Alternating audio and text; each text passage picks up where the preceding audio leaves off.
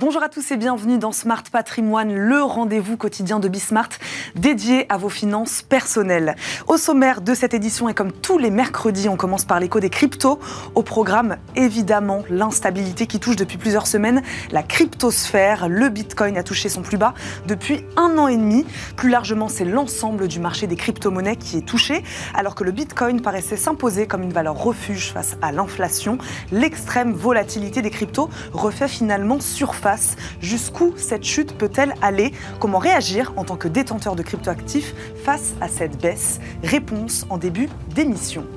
Et puis, dans Enjeu patrimoine, comment investir avec 100 000 euros suite à un héritage, la vente d'un bien immobilier ou la part de votre salaire accumulé pendant des années Vous disposez d'une somme de 100 000 euros sur votre compte, une enveloppe plutôt importante qui vous ouvre de nombreuses portes. Investir dans la pierre, en bourse, quoi qu'il en soit, il sera important de déterminer en amont vos objectifs afin de savoir où vous allez. On fera le point avec nos deux experts.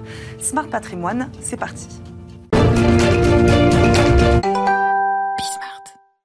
D'abord, comme tous les mercredis, Zoom crypto dans Smart Patrimoine. Effondrement, dégringolade, crash. Les qualificatifs ne manquent pas pour décrire ces dernières semaines dans le monde des cryptos. Les plus utilisés comme le Bitcoin ont subi des pertes de 20% en moyenne. Alors faut-il s'inquiéter ou est-ce une conséquence passagère d'un contexte inflationniste, on le sait, et de conflits en Europe? On va poser euh, toutes ces questions à notre invité Stanislas Barthélémy, consultant chez Blockchain Partner by euh, KPMG, pardon, est avec nous. Bonjour. Bonjour. Bienvenue dans Smart Patrimoine Sanislas. Merci beaucoup d'être avec nous euh, aujourd'hui.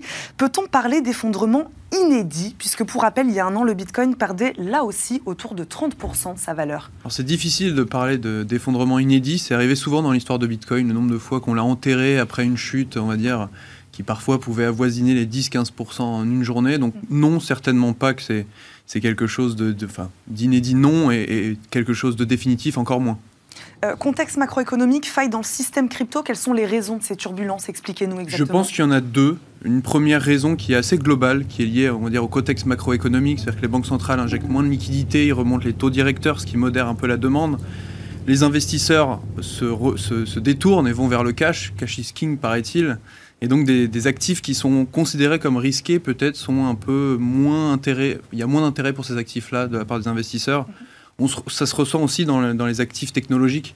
J'ai fait, le, jeu de regarder l'actif Facebook, par exemple, qui perd à peu près 50%, Google 40%, Netflix 70% par rapport au plus haut. Donc en ligne avec le Bitcoin. Alors c'est pas pour dire tant mieux les autres baissent, mais c'est pour dire qu'en plus il y a une corrélation en ce moment qui est assez forte avec le, Nasdaq, du moins à court terme. On, on a parlé aussi de failles dans le système.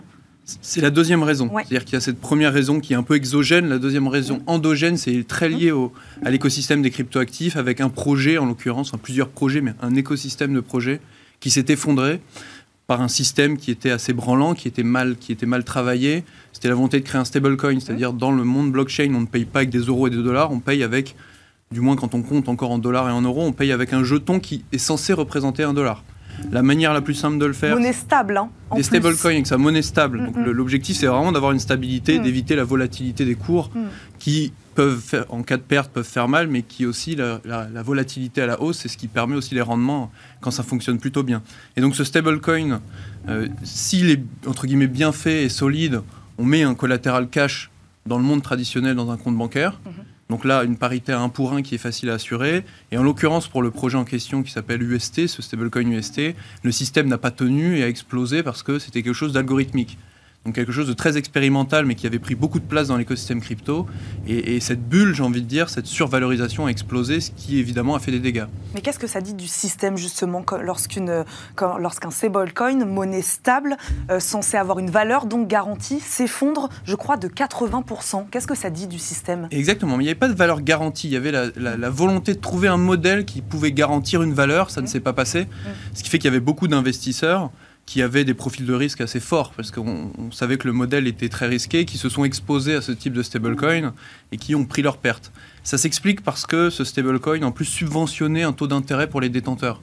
Et un taux d'intérêt qui était quasiment, qui avoisinait les 20%. Et, 20%, c'était un peu, on va dire, très, très différent des, taux, on va dire, traditionnels dans la finance décentralisée, qui étaient plutôt à 2 ou 5%, encore très loin des taux dans le monde traditionnel. Euh, mais 20%, c'était, c'était, c'était pas soutenable finalement.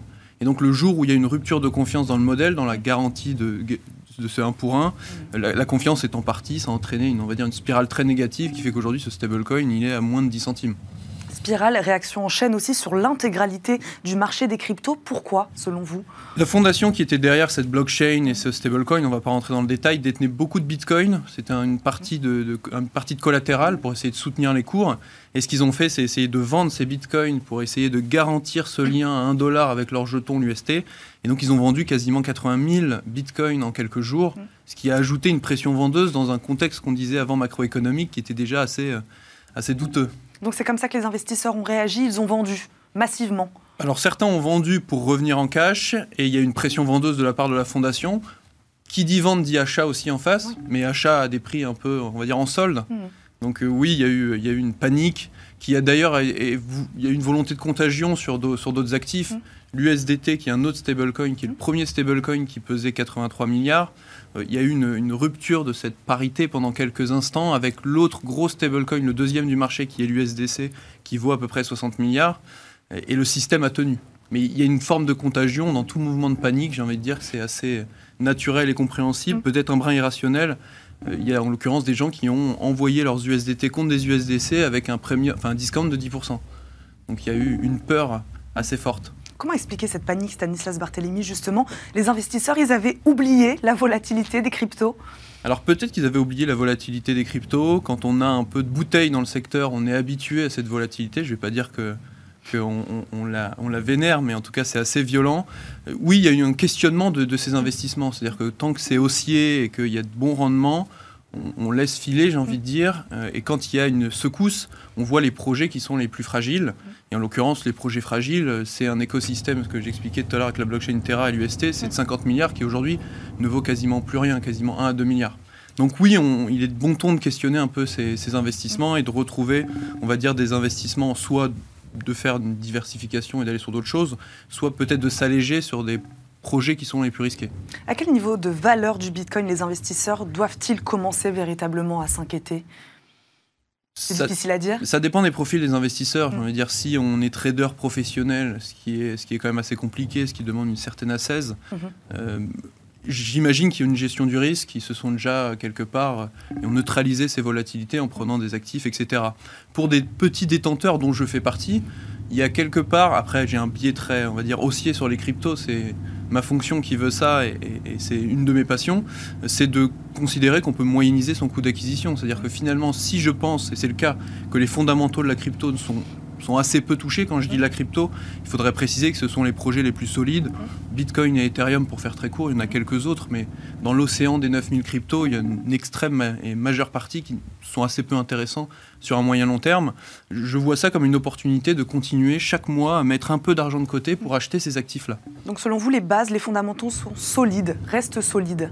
Pour les projets évidemment les plus solides et historiques qui ont démontré une forme de résilience mm. avec une roadmap technologique solide. Mm. Je pense par exemple au Bitcoin dont la sécurité du réseau ne fait qu'augmenter. Mm-hmm. Euh, une banque par exemple au Brésil, Nubank d'ailleurs détenue par Warren Buffett qui met une partie de, de sa trésorerie dans Bitcoin et qui va proposer l'exposition à ses clients, le nombre de détenteurs qui augmente. Le Salvador qui invite plein de pays qui sont curieux de savoir comment on fait de l'inclusion financière avec Bitcoin. Mm. Et de l'autre côté, Ethereum qui en dépit des variations, garde un nombre d'utilisateurs, garde une sécurité, et pareil, a des, des, certains jalons dans les prochains mois qui vont être assez intéressants sur la suite. Est-ce que le pic est passé ou une baisse plus importante euh, encore peut arriver? En tout cas, le, pic de la blockchain Terra et du stablecoin qui a explosé cet écosystème à 50 milliards, oui, c'est passé, puisque mmh. les réserves de la fondation derrière ont fondu comme neige au soleil. Euh, maintenant, c'est tout à fait possible que le Bitcoin aille, encore un peu en dessous. Alors là, c'est moins mon métier, mais je me garderais bien d'avoir des certitudes sur le cours du Bitcoin, du moins à court terme. Et après la baisse, l'envolée est-elle envisagée déjà? Alors l'envolée, il faut, il faut savoir raison garder. C'est-à-dire que quand on tombe du troisième étage, on a du mal tout de suite à, remonter les escaliers. Donc je pense que ça va. Un investisseur qui s'interrogeait sur Twitter, plus ça tombe de haut, plus ça rebondit. Point d'interrogation. Ça peut rebondir en partie, c'est le cas. Si on regarde les cours, vraiment le point bas c'était 24 000 dollars avec cette peur que j'expliquais sur l'USDT. Et là on est quasiment aux 30 000 dollars. Mhm. Ça ne veut pas dire que le rebond va, va être durable. je pense que quand on construit un plus bas, le, le de l'histoire de l'histoire des cours crypto et même de l'histoire tout court, mm. ça prend toujours du temps de recréer de la confiance et de refaire un plancher assez solide. On va parler un petit peu régulation. Euh, Jeannette Yellen, secrétaire du Trésor aux États-Unis, a réinsisté sur la nécessité de réguler le secteur. Est-ce que c'est indispensable selon vous pour éviter justement ce genre de, panique? Ça va être difficile puisque ce stablecoin qui a explosé, c'est pas un stablecoin conventionnel, mm. c'était vraiment quelque chose quasiment de R&D, d'expérimental. Alors que les stablecoins qui sont en voie d'être compliant et d'être régulés mm. sont les stablecoins que j'expliquais tout à l'heure avec une contrepartie cash. Mm. Donc là, c'est typiquement dans, dans l'œil du régulateur de, réguler, ça fait plutôt sens. Sur des, sur des projets un peu plus farfelus, on va dire, c'est, la réglementation sera un peu plus complexe euh, à, faire. Je pense qu'il y a aussi beaucoup d'éducation auprès des, investisseurs et une forme d'autorégulation aussi. Il y a eu des appels au sein de la communauté de dire, on va dire, les membres les plus, euh, les plus, les plus influents qui pourraient se mettre autour d'une table et décider d'une grille d'analyse ou de quelques critères qui pourraient aider la, communauté à, à, séparer un peu le bon grain de livret. Alors ça, c'est toujours des bonnes choses quand on est un peu groggy, mais est-ce que ça va être durable?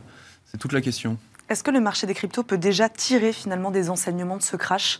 C'est encore trop tôt? Non, on peut en tirer. C'est-à-dire quand il y a un modèle qui n'est pas soutenable avec euh, quelque chose d'économique qui est économiquement un peu branlant, je pense que c'est un peu dangereux de, monter jusqu'à 20 milliards de capitalisation comme l'UST, c'est ce qui est arrivé, avec assez peu de demandes pour le stablecoin. Il y avait juste cette, euh, cette volonté d'aller chercher les 20% de taux d'intérêt, mais qui était euh, qui était peut-être un peu trop, trop dangereux par rapport euh, au danger sur son capital. Mais vous la sentez la remise en question? Oui, je la sens surtout chez euh, les investisseurs qui, euh, qui, pour certains, avaient investi dedans, même certains acteurs qui sont labellisés en France, qui, ont, qui avaient, dans le cadre de, de produits d'épargne crypto, avaient une partie de leur exposition là-dessus. Ce qui est certain, c'est que ça va, je pense, améliorer la gestion du risque. C'est-à-dire qu'on va se poser des questions sur comment on en est arrivé là, mhm. sur les mécanismes qui font qu'on a une perte de capital qui peut avoisiner les 20-30% quand on a diversifié. Je pense que c'est plutôt salutaire. Le plus tôt ça arrive dans l'écosystème crypto, le mieux c'est. C'est-à-dire qu'on va pouvoir mettre... Oui, il n'y a pas de bon timing, mais celui-là n'est presque pas dérangeant, enfin, dérangeant presque le bon moment. Il y, a des personnes qui ont perdu de l'argent, donc on, ne peut absolument pas se, mm. se, réjouir de ça. Néanmoins, vaut mieux que ça éclate. C'est très, mm. euh, c'est très, euh, dire, une manière de penser très mm. positive mm. pour donner un peu d'espoir, mais il vaut mieux que ça éclate maintenant à 20 milliards que dans 6 mois à 50 mm. ou 100 milliards. Donc, ce, ce qui, en tout cas, ce qui est certain, c'est qu'on a des fondamentaux crypto sur les projets les plus sérieux qui demeurent solides. Merci beaucoup Stanislas Barthélémy d'avoir répondu euh, à nos questions, d'avoir fait le point sur cette actualité. Crypto, je le rappelle, vous êtes consultant chez Blockchain Partner by KPMG. Merci beaucoup de nous avoir accompagnés aujourd'hui dans Smart Patrimoine. Tout de suite, c'est Enjeu Patrimoine. Et c'est parti pour Enjeu patrimoine où nous répondons chaque jour à une grande question liée à la gestion de votre patrimoine.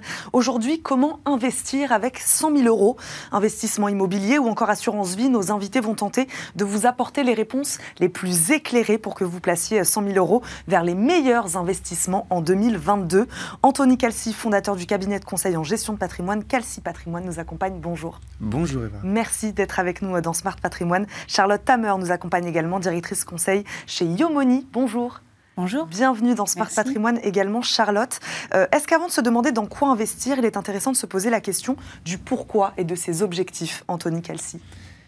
Évidemment, on n'investit pas de la même façon quand on est euh, jeune et on démarre dans la vie, euh, quand on est cadre et au milieu de vie et quand on est à la retraite. Mm. Et aussi, on n'investit pas de la même façon quand on a 100 000, 1 million ou 10 millions ou plus et si on est prudent ou offensif, si on veut des revenus ou grossir son patrimoine. Donc d'abord, il faut penser à ses objectifs, mmh. à ce qu'on est et à ce qu'on veut faire, et après adapter ben, les solutions qui existent euh, et prendre les meilleurs euh, et qui sont adaptés à la conjoncture économique et ce qui va se passer dans les 10 à 20 prochaines années. Il faut s'entourer hein, pour arriver à cibler ces objectifs. C'est pas de nous-mêmes qu'on arrive à le faire, Charlotte? Bah, Généralement, pour avoir la prise de recul, comme pour tout, c'est bien d'avoir un, interlocuteur. Euh, nous, on a tendance à dire chez Yomoni qu'il n'y a pas.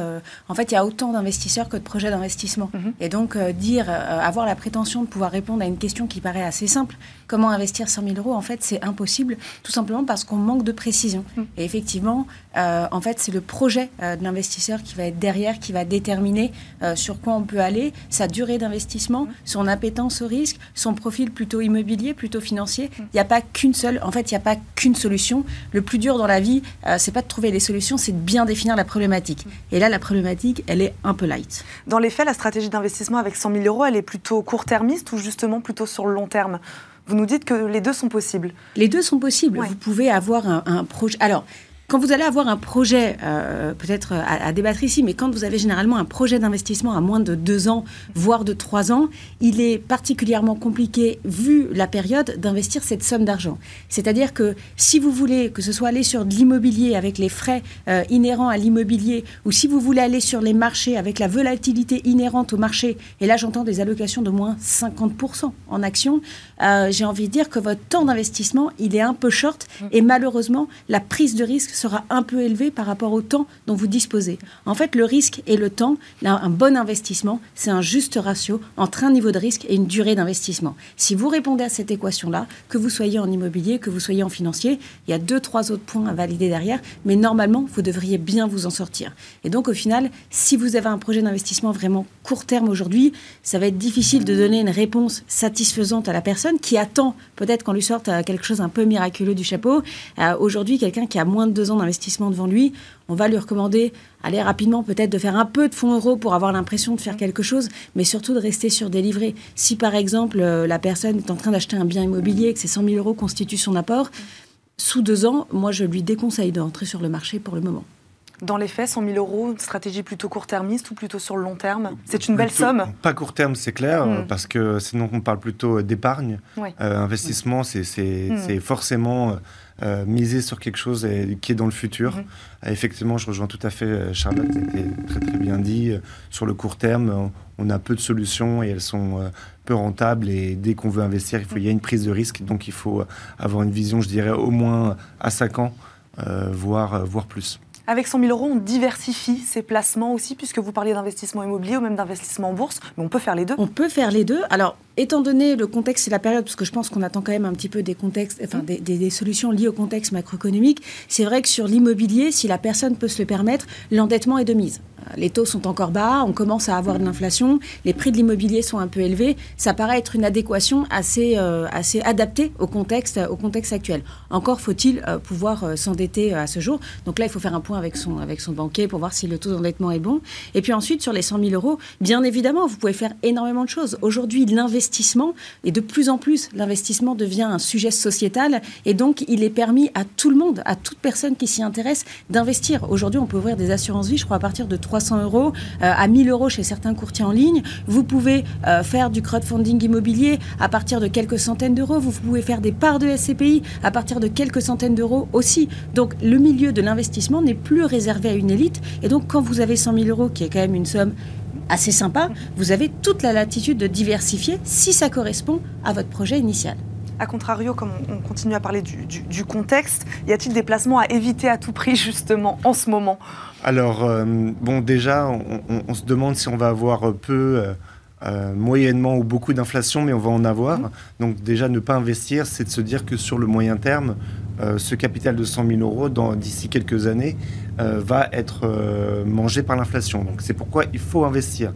Donc les placements trop prudents qui seront en dessous de l'inflation, donc euh, qui ont un rendement net d'inflation négatif, évidemment, sont à proscrire sur ces cinq prochaines années. On pense bien sûr à tout ce qui est obligataire euh, et à taux fixe.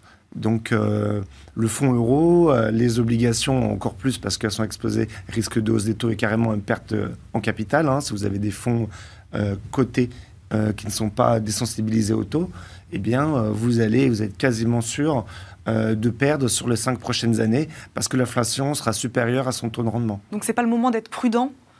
Exactement, je, dis souvent à mes clients, euh, c'est un peu pousse crime cette mm. situation. Mm. Ça veut dire vous faites rien, il y a l'inflation, vous faites quelque chose, vous prenez un risque. Euh, au premier trimestre 2022, je rebondis, euh, Charlotte Hammer, sur ce que vous disiez tout à l'heure sur, euh, sur l'investissement donc immobilier. Quelles sont les tendances cette année, en ce début d'année? Les gens vont vers le neuf, vont vers l'ancien Vers quoi ils se tournent? Alors moi, je suis plutôt spécialiste des marchés financiers et pas de, l'immobilier, donc je suis un peu, je suis un peu, saurais pas tellement répondre à la question. Je pense qu'il faut savoir aussi, aussi le, dire. Donc j'ai pas trop d'avis, j'ai pas trop d'avis sur sur l'immobilier. Après, parce que le sujet est parfois éludé avec certains clients, on dit que que, que, que, que, l'ancien coûte de plus en plus cher et coûtera de plus en plus cher suite à des normes environnementales. Et après, dans l'investissement, surtout dans l'immobilier, il y a la raison et puis il y a l'affection. Et, je pense que, les Français et même les étrangers, puisqu'on se rend compte que l'immobilier parisien, l'immobilier ancien est, est, un marché qui, est, qui a rapidement été conquis par les étrangers, restera quand même un immobilier d'affection. Après, ça ne répond pas, ça ne traite pas le sujet euh, au global, mais je ne suis pas tellement inquiète pour l'immobilier ancien, euh, étant donné euh, la volonté des gens de, continuer d'acquérir. Anthony Calcis, sur les tendances Sur l'immobilier, alors, c'est vrai que le, côté environnemental et les normes sont extrêmement importantes parce qu'il va y avoir des, règles qui vont vraiment contraindre les vendeurs et les, les bailleurs sur les, les diagnostic de performance énergétique. Hein, oui, puisque l'immobilier ancien euh, requiert euh, des rénovations. Exactement. Là, dans les prochaines années, il va y avoir un gel, euh, gel des loyers, mm. interdiction de, mise en location, etc.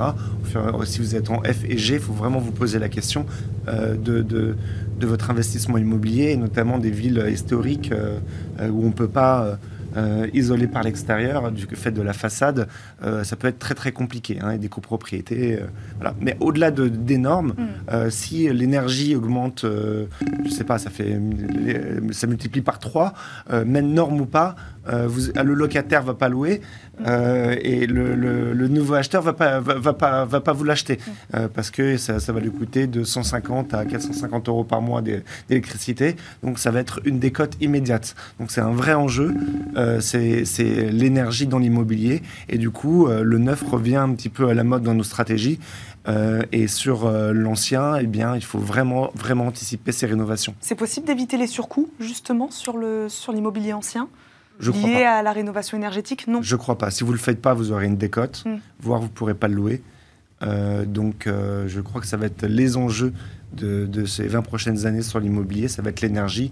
Alors on n'est pas à l'abri d'une bonne surprise et finalement l'énergie ne coûte pas si cher dans ces 20 prochaines années, mm. mais euh, le pari est compliqué. Les placements donc non immobiliers à privilégier euh, en 2022, euh, Charlotte Tamer? Le marché, le marché action. Et encore une fois, sur le marché action et sur l'allocation globale, je dirais qu'un portefeuille véritablement financier démarre à peu près avec 50% d'actions. En dessous, quand vous pondérez avec l'obligation mm. du fonds euro, vous investissez, vous êtes entre l'épargne et entre l'épargnant et l'investisseur. Mais je dirais qu'un portefeuille euh, euh, financier démarre à peu près avec 50% d'actions. Ce sont des portefeuilles à détenir sur la durée.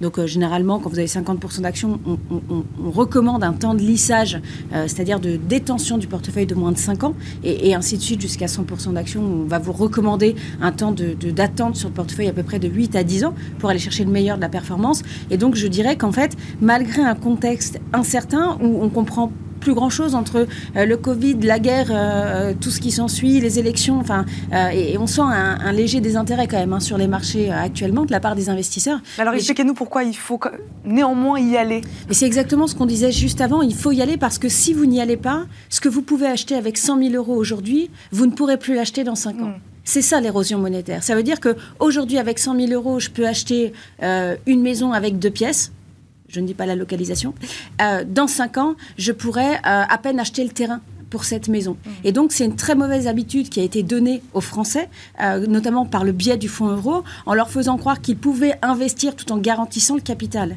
Aujourd'hui, si vous voulez du rendement, il faut prendre du risque. Il n'y a jamais rien de gratuit en finance, il n'y a jamais rien de magique. Si vous prenez du rendement, que vous faites attention à la, je veux dire, à la construction de votre allocation, aux frais que vous payez, c'est-à-dire les frais d'entrée, mais aussi les frais de gestion que vous avez sur votre portefeuille, si tout cela se tient, vous allez retomber sur vos pattes malgré un contexte quelque peu compliqué pour rentrer. Mmh. C'est difficile de rentrer aujourd'hui sur le marché. Il faut avoir deux, trois garde-fous, faire bien attention à la location, faire bien attention aux frais, euh, faire prendre bien euh, peut-être plusieurs avis avant de rentrer sur le marché. Mais si vous avez 100 000 euros à placer aujourd'hui, il faut rentrer sur le marché, surtout si vous n'avez pas de projet avant 5 ans, avant 10 ans. Il faut rentrer sur le marché. Antoine Cassé, vous êtes d'accord avec ça? 100% d'accord. les actions sont toujours la, meilleure classe d'actifs aujourd'hui. Mm.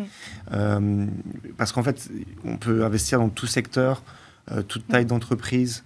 on peut être défensif, énergétique, technologique donc les actions, ce qui est le plus large. Euh, Et donc, on peut se faire une allocation d'actifs géographiques et sectoriels absolument gigantesque et avec la liquidité. Après, le défaut, c'est les points d'entrée et la volatilité. Mm. Donc, si on est prêt à l'accepter, qu'on a du temps devant soi, c'est euh, la meilleure classe d'actifs. Après, euh, si on veut être un peu plus, euh, on va dire, sniper, il y a le non-côté, hein, où l'univers d'investissement est extrêmement large.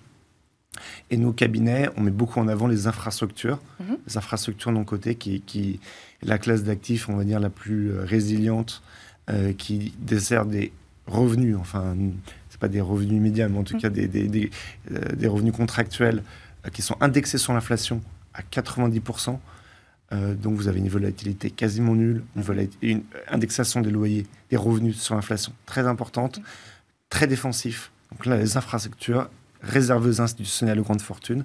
Donc on le met maintenant de plus en plus dans les classes d'actifs. Et puis le private equity au sens large, euh, on a des grands succès en France, euh, les Doctolib euh, et, et, compagnie, les licornes. Et, et, ça fonctionne très bien en France et on a des très très belles entreprises dans le private equity, très belles sociétés de gestion. Pour rester justement dans ces exemples-là, Charlotte Hammer, est-ce que vous pouvez nous donner par exemple un exemple de portefeuille aujourd'hui sur des, sur des secteurs Voilà, avec 100 000 euros, j'ai 100 000 euros. Euh, cas pratique, exemple voilà, de, de secteurs, d'entreprises Ça va être un peu, euh, un peu euh, compliqué pour moi de faire cet exercice, tout simplement parce que je représente une société de gestion qui prône la gestion passive. Donc nous, aujourd'hui, on a investi sur les ETF, donc, mmh.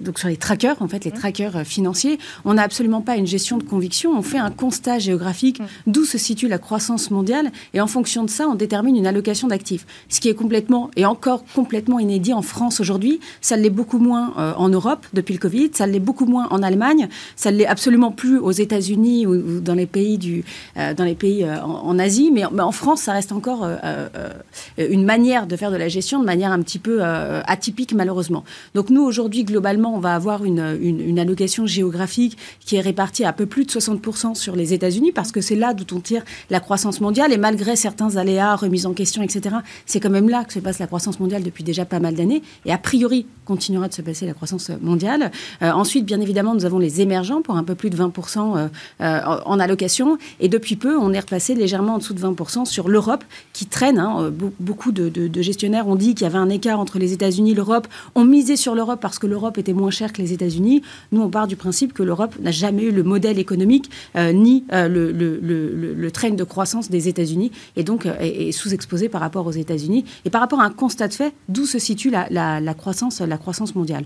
On fait dans nos euh, allocations très rapidement, très rapidement, très rapidement, un tout petit peu de tactique euh, pour arrondir, pour arrondir les angles. Les obligations indexées à l'inflation, par exemple, font partie d'un des arbitrages qu'on a fait dernièrement pour arrondir l'allocation, mais on n'a pas pour prétention de pouvoir anticiper le marché. Merci Charlotte Hammer. Juste 10 secondes, euh, si vous pouvez nous dire ça en, deux mots, Anthony Calci. On a parlé en début d'émission hein, des cryptoactifs, de l'instabilité que connaît le marché euh, actuellement. C'est néanmoins toujours une bonne idée d'investir dans les cryptos. Oui, il faut investir dans la blockchain. Hein. c'est une mm. technologie, euh, c'est la nouvelle technologie de rupture. Donc les cryptos, les NFT, les NFT sont utiles donc c'est un sous-jacent de, la blockchain et des cryptos. Donc euh, être en écarté, euh, c'est complètement suicidaire si on veut investir sur les dix prochaines années. Voilà. On va s'arrêter sur ces mots. Merci beaucoup à tous les deux de nous avoir accompagnés, de nous avoir expliqué comment, où investir avec 100 000 euros. Anthony Calci, fondateur du cabinet de conseil en gestion de patrimoine Calci Patrimoine. Charlotte Tamer, directrice conseil chez Yomoni. Merci beaucoup à tous les deux. Et merci à vous de nous avoir suivis. On se retrouve demain, même heure, pour un nouveau numéro de Smart Patrimoine. À demain.